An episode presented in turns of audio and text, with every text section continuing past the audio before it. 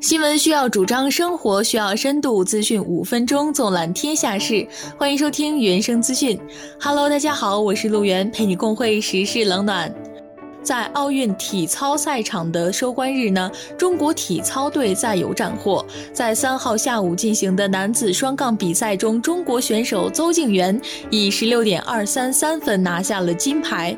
而此前他的肩膀也有老伤。在一九九八年一月出生的邹敬园，三岁学习体操，六岁就进入了四川省的体操队。根据邹敬园妈妈刘丽群的回忆，她说儿子出生时体质差，经常发烧。需要打针输液，因为体质差，邹敬园饭量小。到了上幼儿园的年龄，也只能吃小半碗饭。作为妈妈，刘丽群总是担心儿子吃不饱，经常追着邹静园喂饭。二零零一年快到暑假时，宜宾业余体校体操教练李小兵到邹静园所在的幼儿园选学生。生性好动的邹静园被李小兵一眼相中。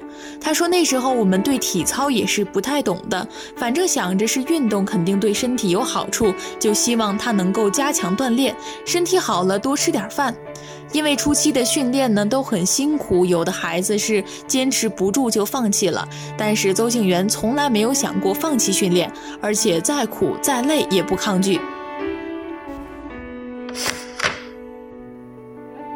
夏季看海啊，成了城市发展的隐患。近期呢，我国部分城市因为暴雨洪涝灾害遭遇了重大的损失，洪水过境吞没了不少鲜活的生命，冲垮了老百姓的生计，也卷走了城市曾经的美丽。那到底如何解决洪水引发的内涝问题呢？拷问着国内多座城市。除了天灾之外，备受检视的是投入巨资打造的海绵城市对于抗洪。到底起不起作用呢？全国设立海绵城市热潮背后，真金白银的巨资投入与实际的成效，到底是不是平衡呢？洪灾过后，海绵城市的投入到底是不是会打水漂？这到底如何修复呢？海绵城市呢，就像是海绵一样来吸收水分、吸收雨水，是生态城市中一种利用和处理雨洪的方式。它跟防洪排涝有一定的联系，但并不是防洪工程，也不是万能的。在降水没有达到设计标准之前，海绵系统依然是有吸水、蓄水、渗水功能。但是超过标准之后，多余的雨水仍然会造成洪涝。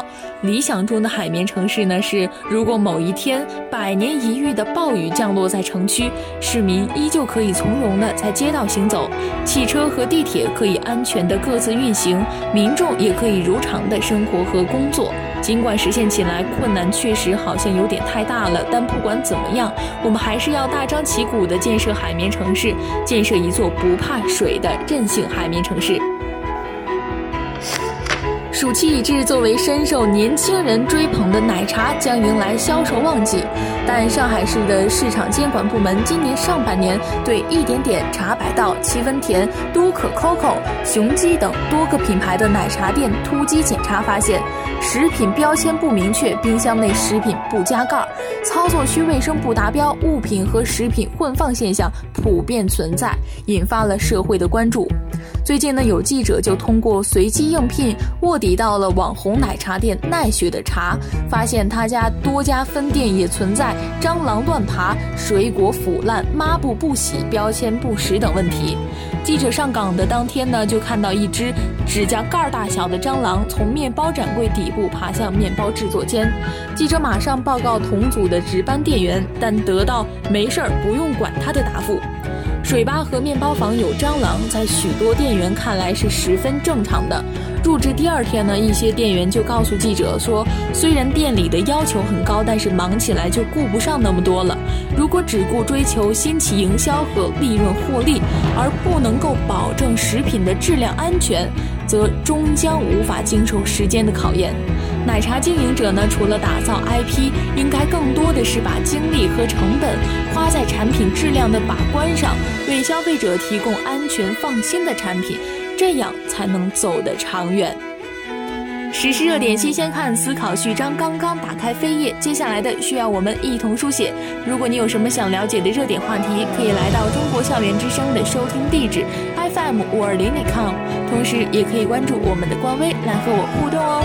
原声资讯带给大家不一样的见解。今天的节目到现在就要和大家说再见了，让我们下一期再见。